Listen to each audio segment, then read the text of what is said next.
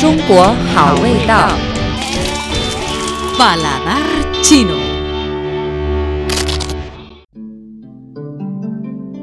Hola amigos, soy su amiga siempre Blanca Suyao.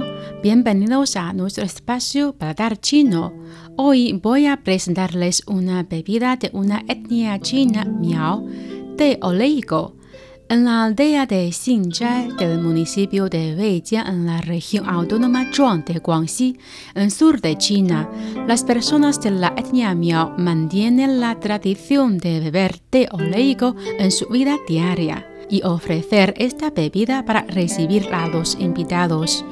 La técnica para elaborar el té oleico fue inscrita como uno de los patrimonios culturales intangibles de Guangxi en 2018. Para esta bebida se necesita el arroz yin y té. El arroz yin se trata de arroz glutinoso cocido al vapor. Los locales lo llaman da you cha. 中国好味道。 Paladar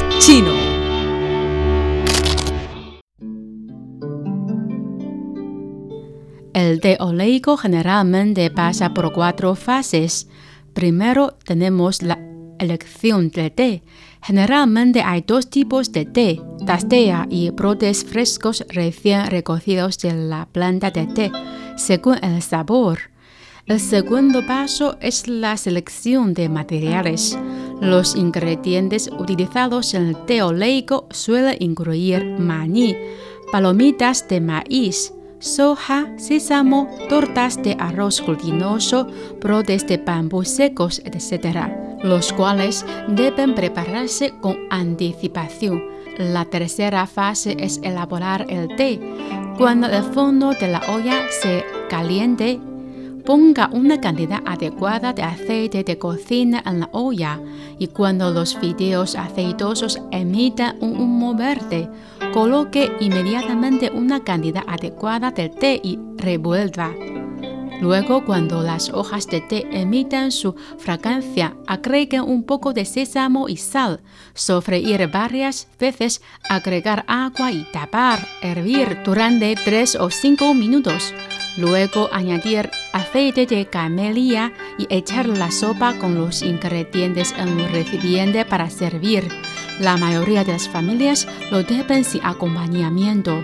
Si se trata de un té de aceite triturado para celebraciones o banquetes, entonces se deben tener en cuenta la cuarta fase, que es preparar té freír los ingredientes preparados con antelación y ponerlos en un bol para preparar el té.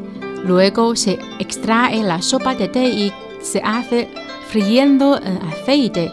Se sacan los restos de té y se echan en un cuenco con ingredientes para que los invitados tomen té mientras está caliente. Por último, se sirve el té generalmente cuando la alma de casa está a punto de añadir la camelía. El anfitrión exhortará a los invitados a sentarse alrededor de la mesa. El cuenco tiene varios ingredientes, por lo que hay que usar palillos para moverlos. Al comer algunos de los ingredientes sólidos se muestra respeto por la hospitalidad, la delicia del té y la extraordinaria habilidad artesanal del anfitrión. Así los invitados beben y mastican.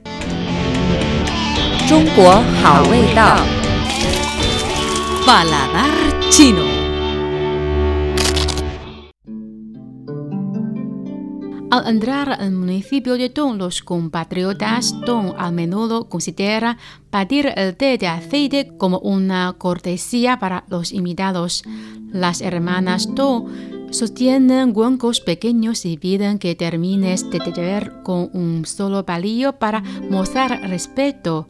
Esta forma de comer es única y popular. Bueno amigos, en la próxima edición del Paladar Chino les enseñaremos otra receta y la historia que la acompaña. Soy su amiga de siempre, nos vemos. Chao.